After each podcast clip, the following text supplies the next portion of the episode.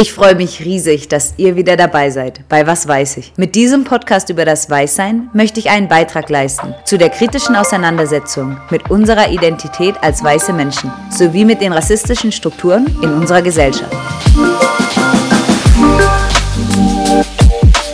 Mein Name ist Juliane, Psychologin, Coach und Gründerin des Vereins Bridging Gaps e.V. Als weiße Frau bin ich selbst mit vielen Privilegien in Deutschland aufgewachsen, die mir früher selbstverständlich erschienen und nun immer wieder in verschiedenen Situationen auffallen. Auch ich bin noch am Lernen und werde in dem Podcast nicht alles richtig machen. Doch ich denke, das Wichtigste ist, dass wir gemeinsam als weiße Person diese Reise der persönlichen Reflexion und Weiterentwicklung antreten. Dabei helfen Denkanstöße von Weißen, doch wir brauchen auch Input von schwarzen Menschen. Und daher werde ich die Themen in jeder Folge mit einem neuen Gast besprechen.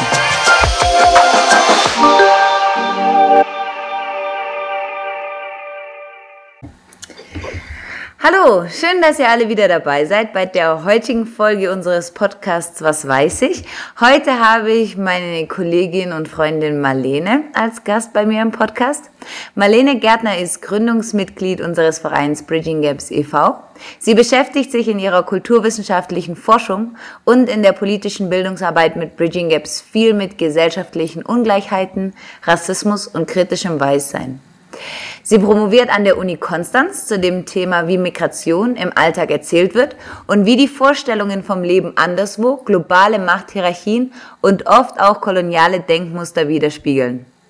Dafür hat sie in Kamerun Interviews geführt und mit Diaspora-Kameruninnen in ähm, Deutschland und Südafrika gesprochen. Herzlich willkommen, Marlene. Schön, dass du heute dabei bist. Hallo, Juliane. Vielen Dank, dass ich dabei sein darf. Das freut mich sehr. Perfekt. Wie du weißt, natürlich geht unser Podcast ja um das Weißsein. Und da wollte ich dich fragen, ob du beschreiben könntest, wann du mit der Idee des Weißsein in Kontakt gekommen bist und was sie für dich auch so bedeutet. Hm. Ja, also äh, ich könnte ja jetzt sagen, naja, weiß äh, war ich ja schon immer, also in dem Sinn, dass ich äh, eine weiße Hautfarbe habe. Aber ich finde die, die Formulierung der Frage tatsächlich interessant. Äh, wann bin ich da mit in Kontakt gekommen, denn ich war mir nicht immer schon bewusst irgendwie, äh, was mein Weißsein eigentlich bedeutet und was es alles beinhaltet. Ich bin in Deutschland als weiße Person in einer weißen Mehrheitsgesellschaft aufgewachsen und ich habe mich eigentlich immer normal gefühlt. Ich habe mich akzeptiert gefühlt und der Gesellschaft zugehörig und es hat mir niemand abgesprochen. Und ich habe erst so mit 19 oder 20 begriffen, dass äh, dieses selbstverständliche Gefühl der gesellschaftlichen Zugehörigkeit ein Privileg ist und dass es ein Privileg ist, das ganz viel mit meinem Weißsein zu tun hat.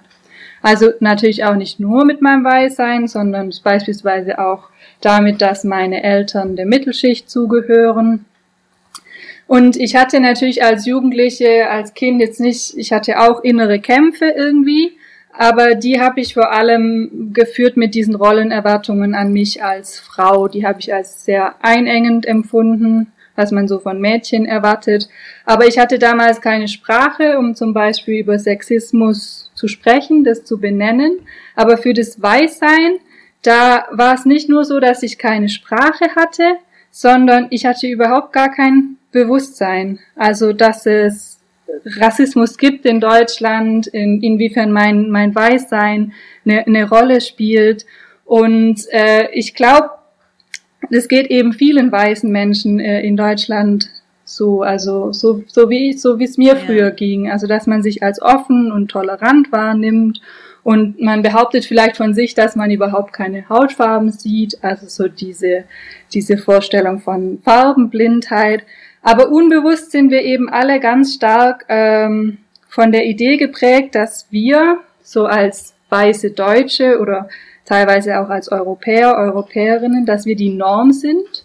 Also so ein erstrebenswertes Vorbild auch. Das sieht man in dieser Idee der Entwicklung. Also wenn wir von in Anführungszeichen unterentwickelten Ländern sprechen, dann gehen wir davon aus, äh, wir sind so das Vorbild, da möchte man sich hin entwickeln und wir können vor allem auch dabei helfen, also bei dieser Entwicklung. Und auch diese Idee, dass wir eben der Maßstab sind und alle, die nicht weiß sind, die sind irgendwie die Abweichung und die sind irgendwie die anderen. Und das nennt man auch Othering, also Andersmachung. Und diese, diese Einstellung, diese Grundprägung unserer Identität, die ist ja auch kein Zufall. Also beispielsweise in der europäischen Philosophie ist, ist, ist diese Vorstellung ganz stark verankert. Es wird jetzt nicht irgendwie als, als äh, Weißsein unbedingt benannt oder als weiße Einstellung, sondern irgendwie als universal gültig natürlich. Also zum Beispiel bei Hegel und Kant gibt es ganz stark die Einteilung der Welt in verschiedene Entwicklungsstufen und Europa ist da immer das äh, Entwicklungsziel. Und was, ist, was man auch äh, äh, gut sehen kann, ist eben die Gruppierung von Menschen auf der Grundlage verschiedener vermeintlich natürlicher, vermeintlich biologischer Merkmale. Und von diesen Merkmalen, die man irgendwie sehen kann, äh, schließt man dann auf bestimmte Eigenschaften und äh, auf kulturelle Höherwertigkeit oder eben auch Minderwertigkeit. Ähm, ja, und äh, das geschieht ganz oft durch so äh, Gegensatzpaare in der, in, der, in der Praxis, also in der Sprache. Also beispielsweise, wenn ich als weißes Kind Spendenplakate mit schwarzen Kindern drauf sehe und dann steht da, äh, helfen Sie armen Kindern in Afrika, dann äh, denke ich, ah ja, die sind arm, die sind hilflos, so bin ich ja auf keinen Fall. Ich bin stark, ich bin aktiv und ich kann äh, denen helfen. Es steht ja auch auf dem Plakat, helfen Sie. ähm, mhm. und das ist auch eine Erfahrung, also die habe ich, die habe ich selber gemacht. So war ich. So eine Einstellung hatte ich. Das, ich erinnere mich äh, ähm, zurück. Ich habe äh, nach dem Abi einen Freiwilligendienst, einjährigen Freiwilligendienst in Südafrika gemacht mit Weltwärts und ich hatte diese Einstellung. Also ich hatte ein unglaubliches Selbstbewusstsein, das Gefühl, ich kann alles irgendwie erreichen und vor allem ich kann den Menschen dort helfen. Also ich hatte natürlich, ich hatte keine professionelle Qualifizierung oder irgendwas, aber ich war irgendwie ähm, so überzeugt, dass das richtig ist und wichtig ist, dass ich jetzt da hingehe und äh, dass ich irgendwie den Südafrikanerinnen, den, den Kindern, mit denen ich dann da, mit denen ich da im Kindergarten gearbeitet habe, dass denen irgendwie was beibringen kann. Und es war mir damals auch nicht klar, dass das eben auch mit meinem Weißsein zu tun hat, mit meinen Denkmustern, also mit dem, was, was, was ich so gelernt habe, was, was, was gut ist und was, was richtig ist und dass das alles eben auf mich zutrifft, auch als weißen ähm, Menschen.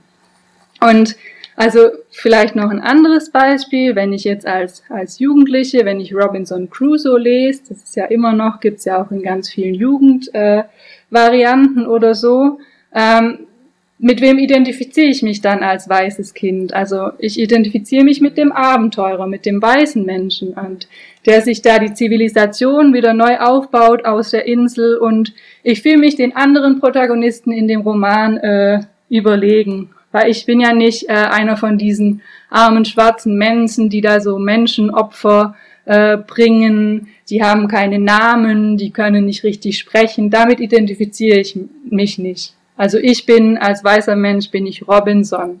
Ja, ich weiß, wie ein gutes Leben aussieht. Ich etabliere da meine Standards auf der Insel. Ich bin natürlich der Chef, das ist klar, das ist gar keine Frage. Und ich kann alles benennen, wie ich es, äh, wie ich es möchte. Also das ist auch sehr eine sehr interessante Episode in diesem Roman. Äh, äh, Robinson trifft dann auf äh, oder rettet dann, das ist ja natürlich auch das Motiv der Rettung, ist da drin, rettet einen von den schwarzen Gefangenen und er nennt ihn dann Freitag. Also er fragt ihn nicht, wie er heißt, sondern er nennt ihn Freitag. Und das ist Weißsein. Also, dass man die Macht hat über die Umgebung, über andere Menschen, über Benennungen und so weiter. Also Weißsein ist nie nur Hautfarbe, sondern die gesellschaftliche Konstruktion von Weißsein, das sind gewisse Denkmuster und gewisse Denkstrukturen, die ganz eng mit Macht äh, verbunden sind und die unser Selbstverständnis prägen und damit auch unser Handeln. Ja, ja, ich, ich denke auch nochmal zusammenzufassen, das sind sowieso drei Säulen, auf denen auch dieses Weißsein steht im Sinne der Macht. Also du hast sie ja auch angesprochen, so die erste Säule ist so diese Deutungsmacht, dass man eine gewisse Stimme mhm. in der Gesellschaft hat. Das ist ja auch ganz eng damit verknüpft, dass Weißsein so als die Norm oder der Standard festgelegt wird. Und ähm, People of Color dann als Abweichung von der Norm konstruiert werden und weiße Menschen eben, wie du gesagt hast, Dinge benennen können. Und die zweite Säule ist ja dann die Geschichte, so geschichtliche Hintergründe, dass eben weiße Menschen von der Geschichte profitiert haben und da auch eine überlegene Position eingenommen haben, die sie auch ähm, ja stets aufrechterhalten. Ja, und, und da aber bei der ja. Geschichte eben auch, dass es Dinge, also Denkstrukturen, die eben geschichtlich verankert sind, die schon seit Jahrhunderten Bestand haben, die sind eben viel, also die, die sind viel schwieriger aufzulösen. Es ist, äh, die kann man nicht so gut äh, einfach entkräften. Ne? Also die, ja. da, es gibt Millionen Bücher, wo dies eben immer wieder wiederholt wird und es sind unsere äh, wichtigsten Denker und so und die haben eine gewisse Autorität. Also da ist es ganz schwierig dann zu sagen, das ist ja falsch, das muss man irgendwie anders sehen. Und das, das hat eben bei, bei Geschichte auch, ähm, spielt da auch eine große Rolle, ja. Hm. Ja, genau. Und, und auch die dritte Säule wären ja dann auch die jetzigen Strukturen in der Gesellschaft und wie auch gewisse Ressourcen verteilt werden, wo weißen Menschen einfach eine privilegierte Position auch zugesprochen wird. Sie haben halt viele wirtschaftlichen und politischen Vorteile. Mhm. Ähm, und das wäre auch so, deswegen beschreibt man Weißsein ja auch manchmal als Eigentum. Es wäre so Eigentum, das einem Vorteile verschafft, wie so ein objektiver Besitz. Mhm. Und es ist auch ganz interessant, dass das auch oft so die drei Säulen sind, wie wir auch Macht wahrnehmen oder Macht beschreiben. Und, und zu, dem, ja? zu dem Thema Eigentum, ähm, äh, Jetzt ist mir gerade entfallen. Stell mal die nächste Frage. Ich sag's, wenn es mir wieder, Kein Problem. wieder einfällt. Ja, was mich als nächste Frage jetzt interessiert hätte, wäre, ähm, warum es dir dann auch wichtig ist, also wann du auch angefangen hast, wirklich zu sagen, es ist mir wichtig, mich als weiße Person mit dem Weißsein auseinanderzusetzen und was das dir auch bedeutet. Ja, also äh, das hat auf jeden Fall einige Zeit gedauert. Ich war natürlich dann da in, in, in Südafrika und äh, also da wurde ich natürlich mit meinem Weißsein konfrontiert. Also das, das war einfach immer Thema. Das war ich natürlich nicht gewohnt hier in Deutschland, weil Weißsein bleibt hier ja meistens unsichtbar. Also man wird nicht als weiß quasi adressiert, sondern wenn man nicht weiß ist, dann wird es eben immer hervorgehoben. Also das hat schon was in mir ausgelöst, so diese, dieser Aufenthalt in einem eben eher nicht weißen, äh, nicht weißen Land, wo weiße Menschen die, die Minderheit sind. Aber es ist jetzt nicht so, dass ich sagen würde, automatisch äh, ist man dann weniger rassistisch oder so, bloß weil man da mal die Erfahrung gemacht hat, auch auf das Weißsein reduziert zu werden, sondern das ist einfach ein ganz bewusster Prozess, der, der lang dauert, also und auch nie irgendwie aufhört. Also das würde ich ja jetzt auch nie über mich selbst sagen, dass ich jetzt äh, am Ende bin irgendwie von diesem Prozess. Ich glaube, das ist gefährlich, wenn man dann sagt, ja, jetzt bin ich total antirassistisch, weil ähm, dieses Weißsein ist so tief in uns verankert, dass man da irgendwie ähm, immer, immer weiter dagegen an, äh, ankämpfen muss und sich auch immer weiter äh, Ressourcen äh, verschaffen. Ja, und warum ist es unglaublich wichtig, sich da auseinanderzusetzen? Also, wenn man das eben nicht macht, dann, dann ist man Teil des Systems. Also dann wiederholt man die weißen Denkstrukturen äh, immer weiter und äh, wertet eben andere Menschen damit ab. Und man, es gelingt einem dann nicht, äh, weiß, also nicht weiße Menschen als Individuen wahrzunehmen. Ähm, man nimmt sie sogar, also man sieht sie irgendwie immer erstmal als Teil einer Gruppe ähm, und im Extremfall sieht man so äh, sieht man sie sogar nicht als Menschen. Also man nimmt sie als weniger menschlich wahr. Das sieht man beispielsweise mit so bei so rassistischen Tiervergleichen ähm, oder in Stadien, wenn dann äh, Affenlaute gemacht werden, wenn schwarze Spieler am, am Ball sind. Also man spricht quasi dem Gegenüber die Menschlichkeit ab und das macht ja auch was mit einem selber, mit einem selbst. Also ist ja nicht so, dass das spurlos an einem vorübergeht, sondern das, das, also da verliert man auch einen Teil der eigenen Menschlichkeit. Und äh, das finde ich schlimm und äh, deshalb ist unglaublich wichtig, dass äh, weiße Menschen sich mit ihrem Weißsein und der Geschichte, der gewaltvollen Geschichte auch des Weißseins äh, auseinandersetzen. Ja, was du da sagst, finde ich auch mega wichtig, dass man so selbst ein bisschen ein Stück der eigenen Menschlichkeit verliert. Und deswegen finde ich, wenn man sagt, dass eigentlich weiße Menschen viel, ein viel stärkeres Interesse ähm, daran haben sollten, gesellschaftliche äh, Strukturen zu verändern und Gerechtigkeit zu schaffen. Ich glaube, das spricht ja genau das an.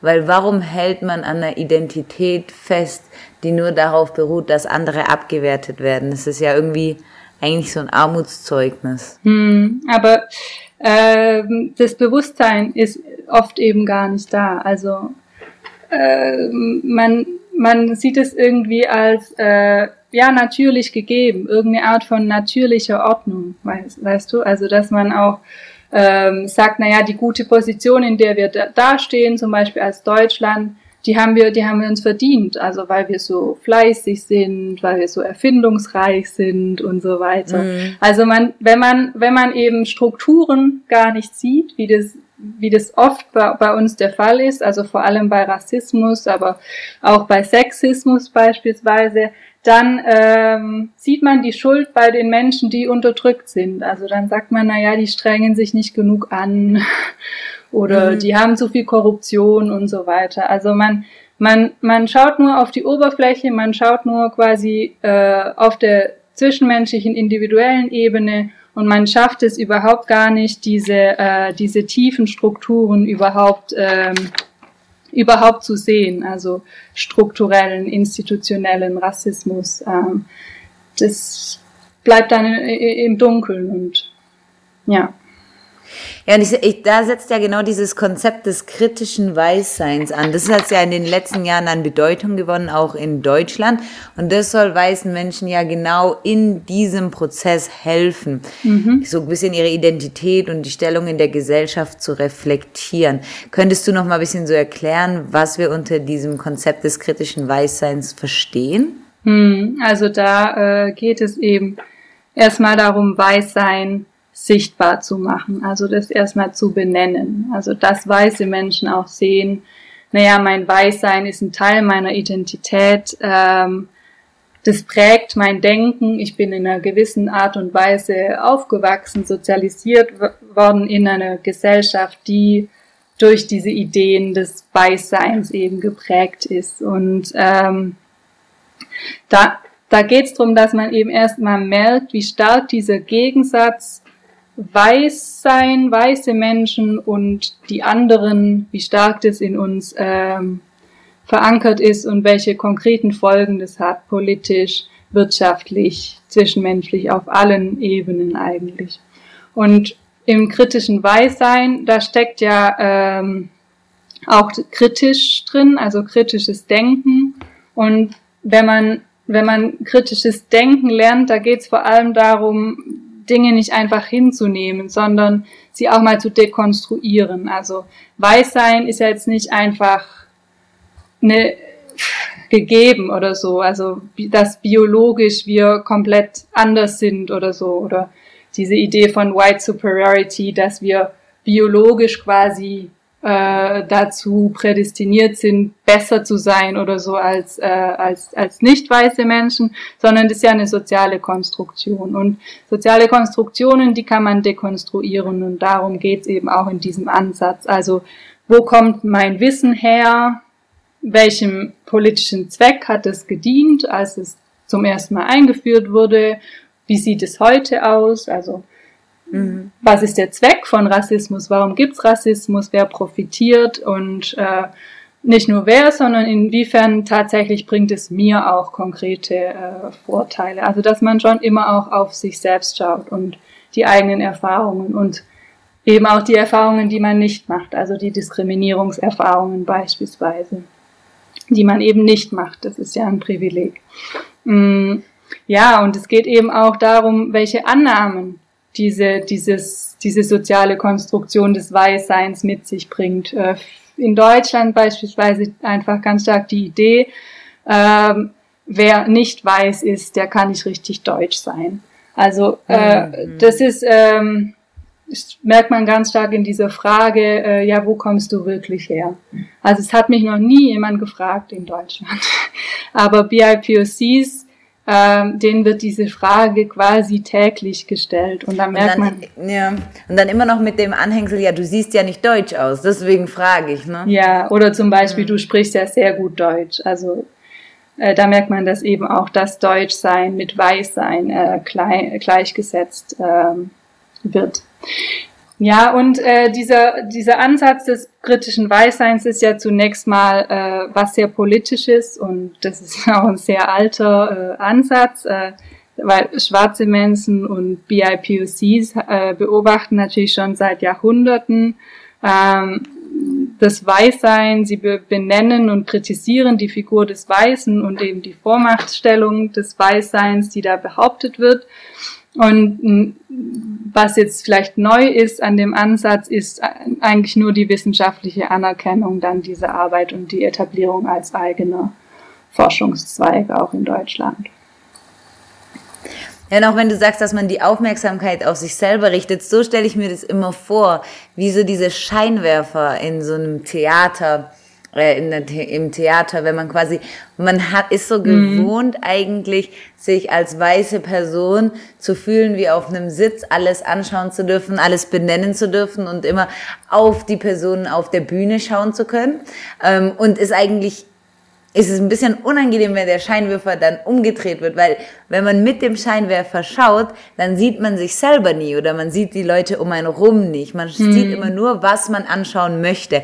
Und so stelle ich mir dieses kritische Weißsein vor, dass es eben in Bezug auf Rassismus dann diesen Scheinwerfer umdreht und sagt, jetzt schauen wir aber mal die weißen Menschen an, die sich da wie die Norm fühlen, die alles beobachten und benennen dürfen. Jetzt schauen wir mal, wie die sich eigentlich verhalten, wie es denen eigentlich geht und ähm, ja, was, was, wie die eigentlich in Bezug auf Rassismus stehen und davon profitieren. Hm. Und es ist eigentlich eine Idee, die aus den USA gekommen ist, auch mit Duba, der als erster so diese Prozesse untersucht hat, wie Einwanderungspopulationen ihre weiße Identität konstruieren.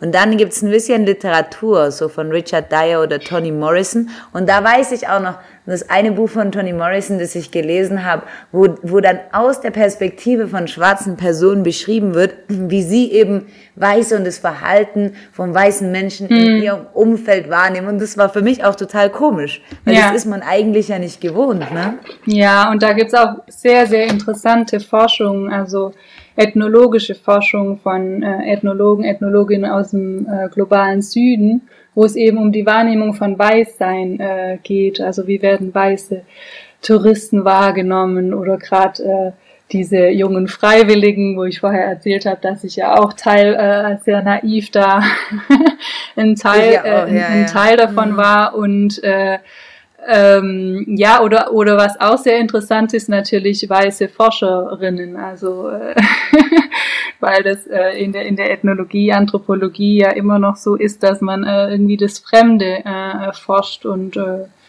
äh, woanders hingeht und ähm, dann so den Spiegel vorgehalten zu bekommen und äh, zu schauen, ja, was, was, was macht eigentlich mein Weißsein in diesem anderen, in diesem nicht mehrheitlich weißen Kontext aus, ähm, finde ich, finde ich extrem äh, wichtig. Ich habe zum Beispiel mal ähm, es gibt äh, eine Dokumentation von einem kamerunischen Anthropologen, der ähm, zu, Men zu Deutschen und deren Beziehungen zu ihren Hunden forscht, schon seit einem Jahrzehnt mhm. oder so.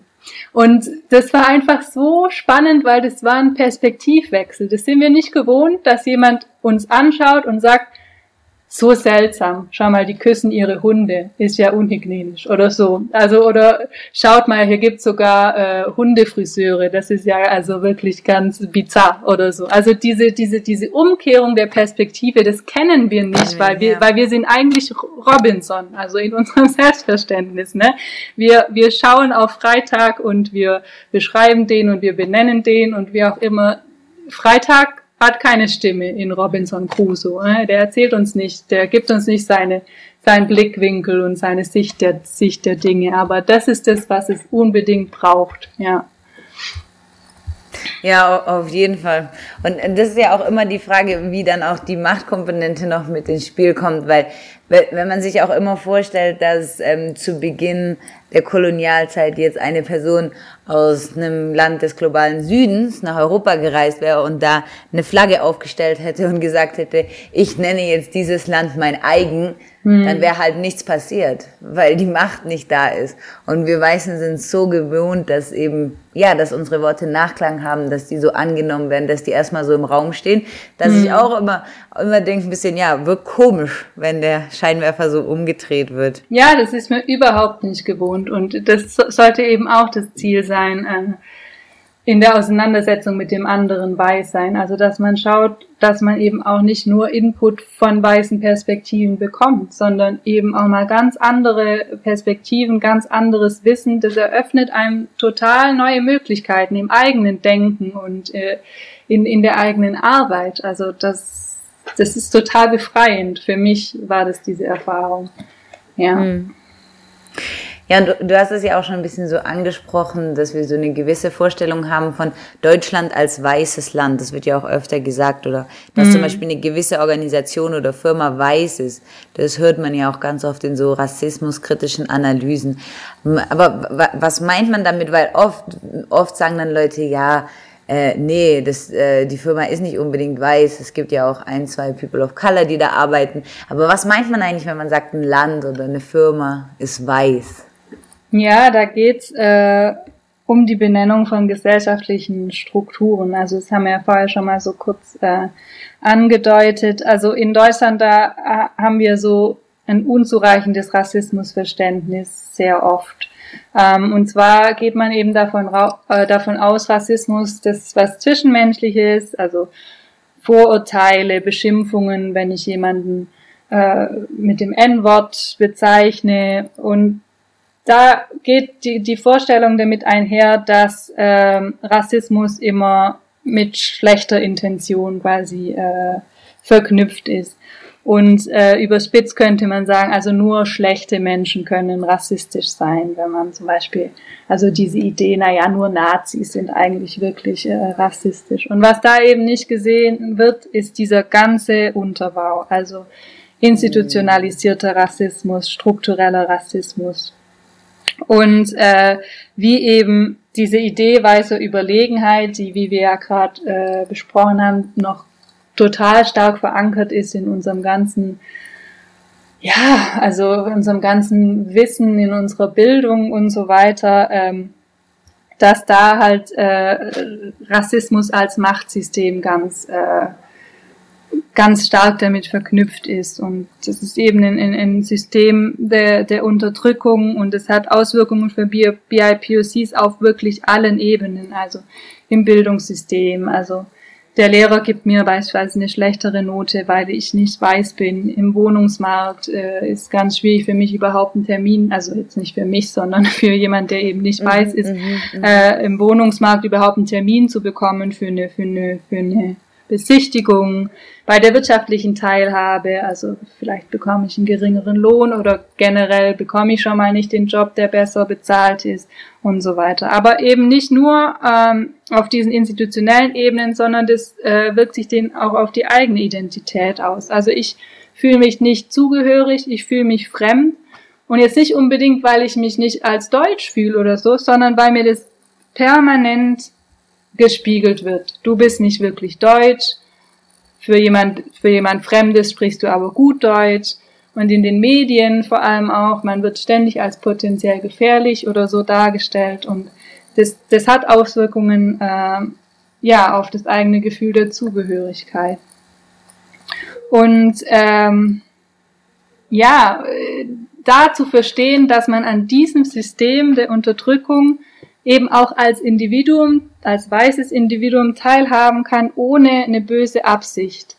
Das ist schwierig mhm. für weiße Menschen. Also, weil, so wie, wie ich es auch vorher gesagt habe, das erscheint uns irgendwie als bisschen natürliche Ordnung der Dinge. Also, das hinterfragen wir nicht groß als weiße Menschen, weil wir ja davon profitieren. Also, man kann es auch mit, äh, ja, der Unterdrückung der Frauen und wenn man jetzt eben ein Mann ist, ein ein besonders ein weißer Mann, dann, dann sieht man es eventuell gar nicht, weil man ist ja selber gut ausgebildet, man hat es schon verdient, dass man jetzt hier befördert wird. Ja. Dass andere da gleichzeitig dann äh, benachteiligt sind, das sieht man erst, wenn man tatsächlich ähm, ja so ein Verständnis für gewisse grundlegende Strukturen in Gesellschaften entwickelt hat. Ja, und ich finde, was du ganz schön beschreibst, ist erstmal so, das sind so diese vielen Momente, die sich täglich wiederholen in der Wahrnehmung von People of Color in Deutschland, von Weißen aber überhaupt nicht wahrgenommen werden. Hm. Und wenn man dann quasi eine, wenn einem eine Situation mal beschrieben wird als weiße Person, wo man sagt, ja, wenn zum Beispiel eine ähm, Person ähm, of Color sagt, ja, zum Beispiel hier wurde ich nicht zu der Wohnungsbesichtigung eingeladen, du aber schon. Und es lag, ähm, also man kann nachvollziehen, dass das nur zum Beispiel ähm, an der, also an der Wahrnehmung lag ähm, der Person, die die Wohnung zu vergeben hätte und dass es eben ein rassistischer Moment war. Und dann wird es uns so als weißen Personen als ein Moment bewusst und wir denken dann, ach ja, aber komm, mhm. das ist doch jetzt nur dieser eine Moment, ist doch jetzt nicht so groß, weil wir uns eben nicht bewusst sind, dass dieser eine Moment für schwarze Menschen nur sich wie die, sag ich mal, wie eine Küche auf dem Kuchen anfühlt, weil die so viele ja. dieser Momente sich anhäufen und auch ähm, auch die Autorin, die wir auch schon in unserem Podcast hatten, Anne Shibu beschreibt es ja auch ganz schön wie so ein Netz, also wie man so ein Fischernetz hat, wo so ganz viele Knoten dran sind und jeder Knoten repräsentiert so ein Moment oder eine Erfahrung, wo Rassismus so offensichtlich wurde. Hm. Ähm, für eine schwarze Person. Aber was ganz wichtig ist, ist, dass es immer nur ein kleiner Knoten ist und aus diesen vielen, vielen Knoten entsteht so ein Netz, das wirklich die Leute einengt, das sie einschränkt und es dann auch als Unterdrückung sich eben äußert in dem Leben.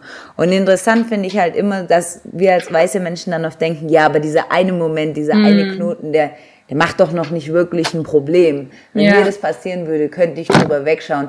Und wir aber halt total aus der Perspektive sprechen, dass uns gar nicht bewusst ist, dass dieser Knoten Teil eines massiven Netzes ist, das hm. wirklich Leben zerstört. Ja, das finde ich immer, also finde ich auch in der momentanen Debatte über Rassismus so faszinierend und eigentlich erschreckend, wenn auch nicht, also es überrascht mich nicht, aber ähm, dass wirklich im Moment auch, und das ist ja der Großteil sind ja BIPOCs, eben selbst betroffene Menschen, die jetzt dann quasi interviewt werden und so. Ähm, also als hätte man jetzt gerade entdeckt, dass es jetzt eben auch doch Rassismus gibt, aber die werden interviewt und die müssen quasi beweisen, dass es Rassismus gibt. Also an dem Punkt stehen wir irgendwie in der gesellschaftlichen Debatte, dass weiße Menschen da äh, immer noch so sehr ungläubig sind und die Beweislast liegt bei den Betroffenen oder wird den Betroffenen hier zu, zugeschoben und da wird immer gesagt, na ja, jetzt erzähl mal von deinen Erfahrungen. Also, dass wir es eben auch nur schaffen, diese, diese gesellschaftlichen Phänomene der Unterdrückung immer über Erfahrungen, einzelne Erfahrungen nur irgendwie zugänglich zu machen. Und da bleibt eben diese, diese, es ist eben abstrakt. Es ist etwas abstrakt zu sagen, gesellschaftliche Strukturen und so weiter. Aber das bleibt oft auf der, Steck, auf der Strecke, weil dann ist man kurz betroffen, ob der schrecklichen Erfahrung, die diese eine Person gemacht hat. Aber der Schritt von dahin zu einer tatsächlichen Auseinandersetzung mit, was macht eigentlich Gesellschaft aus und welche Rolle spielt, spielen Machtstrukturen und dann zu schauen, die einzelne Person und ihre Erfahrung in diesem Netz, also quasi rein zu zoomen, hm. das äh, fällt den Menschen, den Menschen schwer. Also man sieht quasi nur die ein, die ein, den einzelnen Knotenpunkt, aber man zoomt selten, äh, selten raus. Weil ich glaube, wir sind schon natürlich so empathiefähig. Man sagt schon, ja, äh, ist alles schlimm und so, oder die konkrete Erfahrung war schlimm. Aber sobald man rauszoomt und sieht, oh je, mein Weißsein, ich bin da tief verstrickt, oder weiße Menschen sind da tief verstrickt und wirklich auch mal schaut, die, die, die, die, die jahrhundertelange Geschichte äh, der Gewalt an nicht weißen Menschen, dann wird's, dann geht's ans Eingemachte. Und das ist, äh, glaube ich, für viele weißen Menschen, die ziehen sich dann da lieber raus und ähm, lieber wieder auf so eine Position, naja, wir sind ja eigentlich alle gleich und das passiert halt ab und zu mal, äh, wir müssen nur aufhören, in Kategorien zu denken oder so. Die ziehen sich dann auf so eine Position zurück, um sich dem auch nicht aussetzen zu müssen.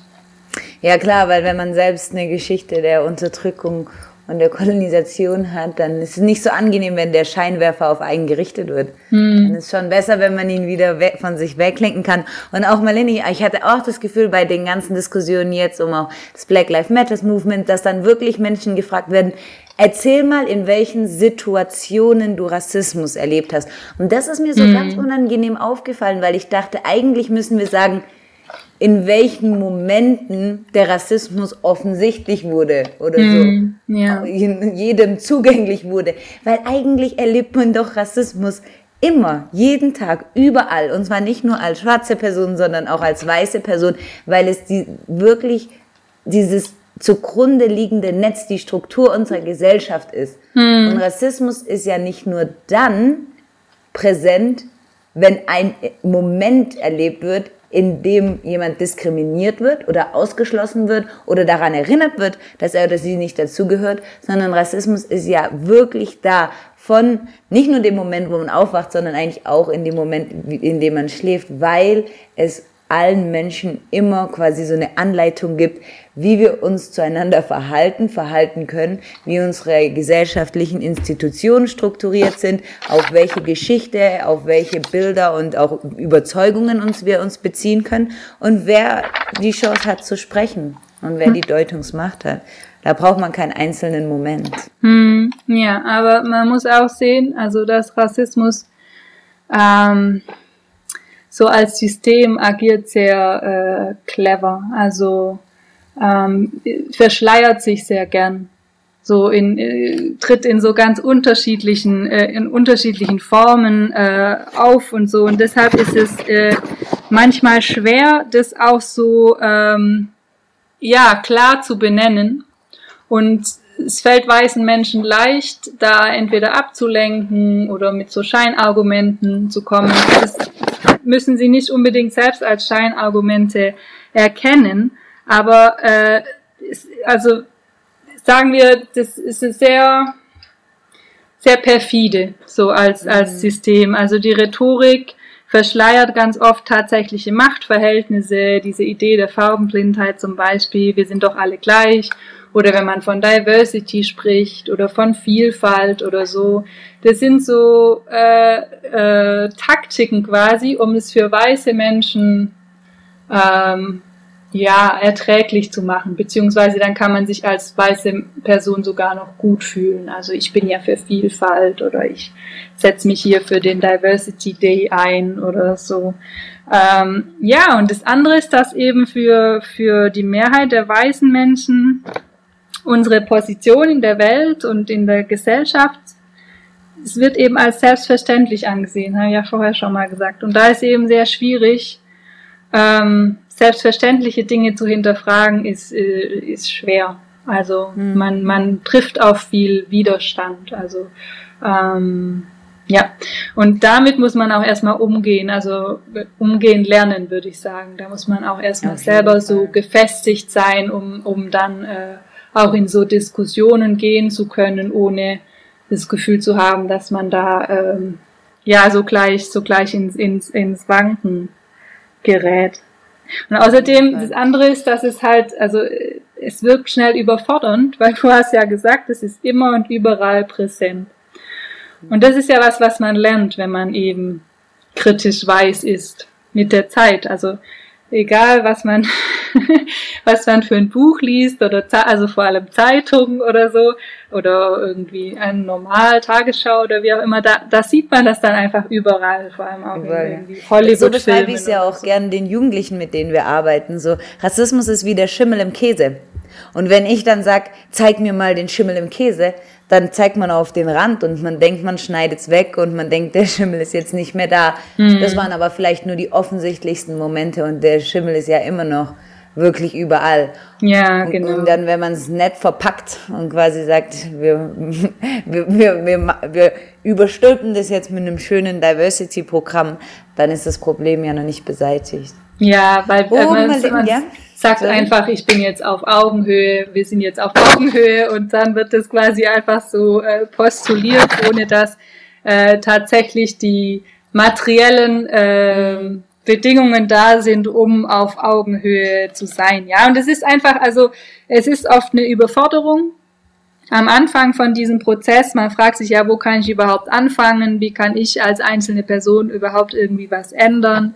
Man sieht es überall, Schulbücher, Schönheitsideale, Wissenschaft. Also das war auch bei mir so, dass ich das mit der Zeit erst verstanden habe, wie stark das eben auch unsere, unsere Wissenschaft prägt, unsere Art, wie wir Wissen schaffen, aber auch äh, ja eben Wissen erlernen. Und das sind auch, das sind auch schmerzhafte Momente, weil man, mhm. also wenn man Gewissheiten so gehen lassen muss, dann fühlt man sich eben leicht mal desorientiert oder verunsichert, ja. Ja, und ich denke, das kann man auch unseren Hörerinnen mitgeben. Wenn wir uns als weiße Menschen verunsichert fühlen, überfordert, unangenehm berührt, schlecht oder schuldig, kann es auch oft eigentlich ein, so ein Zeichen sein, dass wir auf einem wertvollen und wichtigen Weg sind. Ja.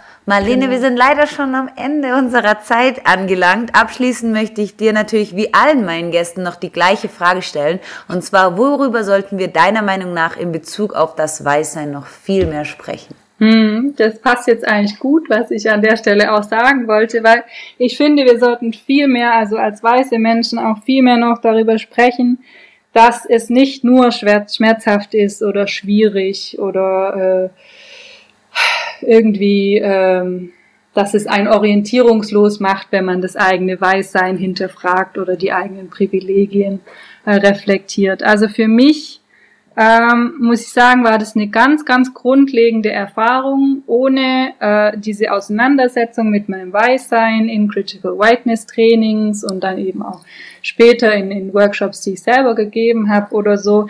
Äh, da wäre ich nicht da, wo ich bin, also persönlich wie auch ähm, beruflich, würde ich, würde ich sagen. Also für mich, wenn man sie als weiße Person mit dem eigenen Weißsein auseinandersetzt, dann eröffnet es ganz neue Möglichkeiten. Also Möglichkeiten für andere, neue Arten von Wissen, neue Perspektiven, die den eigenen Blick verändern. Und ich kann es jetzt so sagen, wenn ich so zurückblicke, zehn Jahre, wie so mein, mein, mein Werdegang ist, ich merke das, dass ich das jetzt viel besser kann, ähm, Dinge aus, aus verschiedenen Blickwinkeln zu betrachten. Natürlich bleibe ich immer weiß, das ist klar.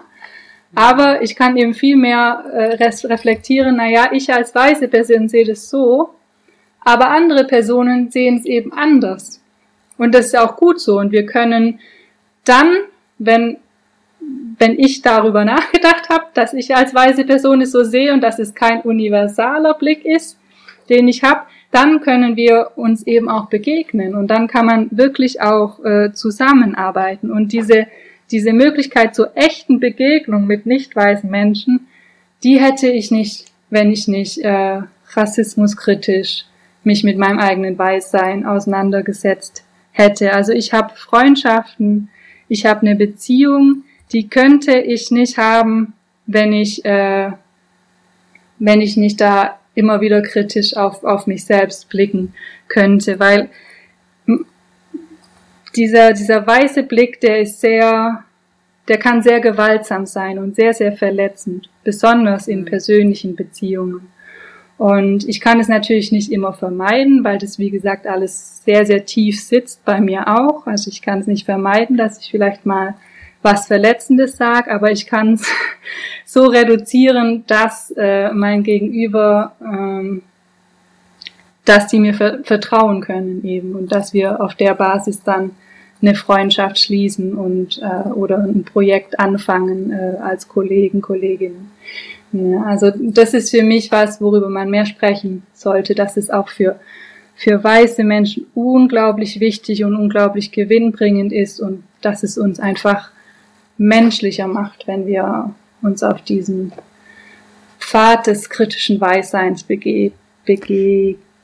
Begeben. Oder uns auf die Reise begeben, wie wir bei uns ja schon im Podcast sagen, auch eine sehr wertvolle und schöne Reise. Ja. Und deswegen möchte ich mich an dieser Stelle auch wirklich bedanken, Marlene, dass du dir so viel Zeit genommen hast für die Vorbereitung und für den Podcast. Bin ich wirklich sehr dankbar. Ja, und sehr an unsere Ja, yeah. und an unsere Hörerinnen, wir freuen uns, wenn ihr auch nächstes Mal wieder einschaltet. Bis dann. Tschüss. Damit sind wir auch schon wieder am Ende der heutigen Folge von Was weiß ich angelangt, unser Podcast über das Weißsein. Tausend Dank, dass ihr euch heute wieder die Zeit genommen habt, Rassismus und gesellschaftliche Strukturen besser zu verstehen und gemeinsam unsere Identität als weiße Menschen zu beleuchten. Ich hoffe, der Podcast hilft euch auf eurer Reise der persönlichen Reflexion und Weiterentwicklung. Mein Name ist Juliane Hoss. Ich bin Psychologin, Coach und Gründerin des Vereins Bridging Gaps e.V. Mit unserer Arbeit bringen wir Alltagsrassismus und weitere in unserer Gesellschaft verankerten Ungleichheiten zur Sprache. Folgt bridginggaps.ev auf Instagram oder Bridging Gaps Germany auf Facebook wenn ihr euch noch regelmäßigere Denkanstöße wünscht oder nach Material zu den besprochenen Themen sucht. Habt ihr Lust auf weitere Diskussionen und Workshops? Dann werdet ihr auf unserer Website fündig www.bridginggapsev.com. Der Podcast ist eine Produktion von Bridging Gaps e.V. mit einem riesen Dankeschön an meine Kolleginnen und Gäste. Bis zur nächsten Folge bei Was weiß ich? Ein Podcast über das Weißsein.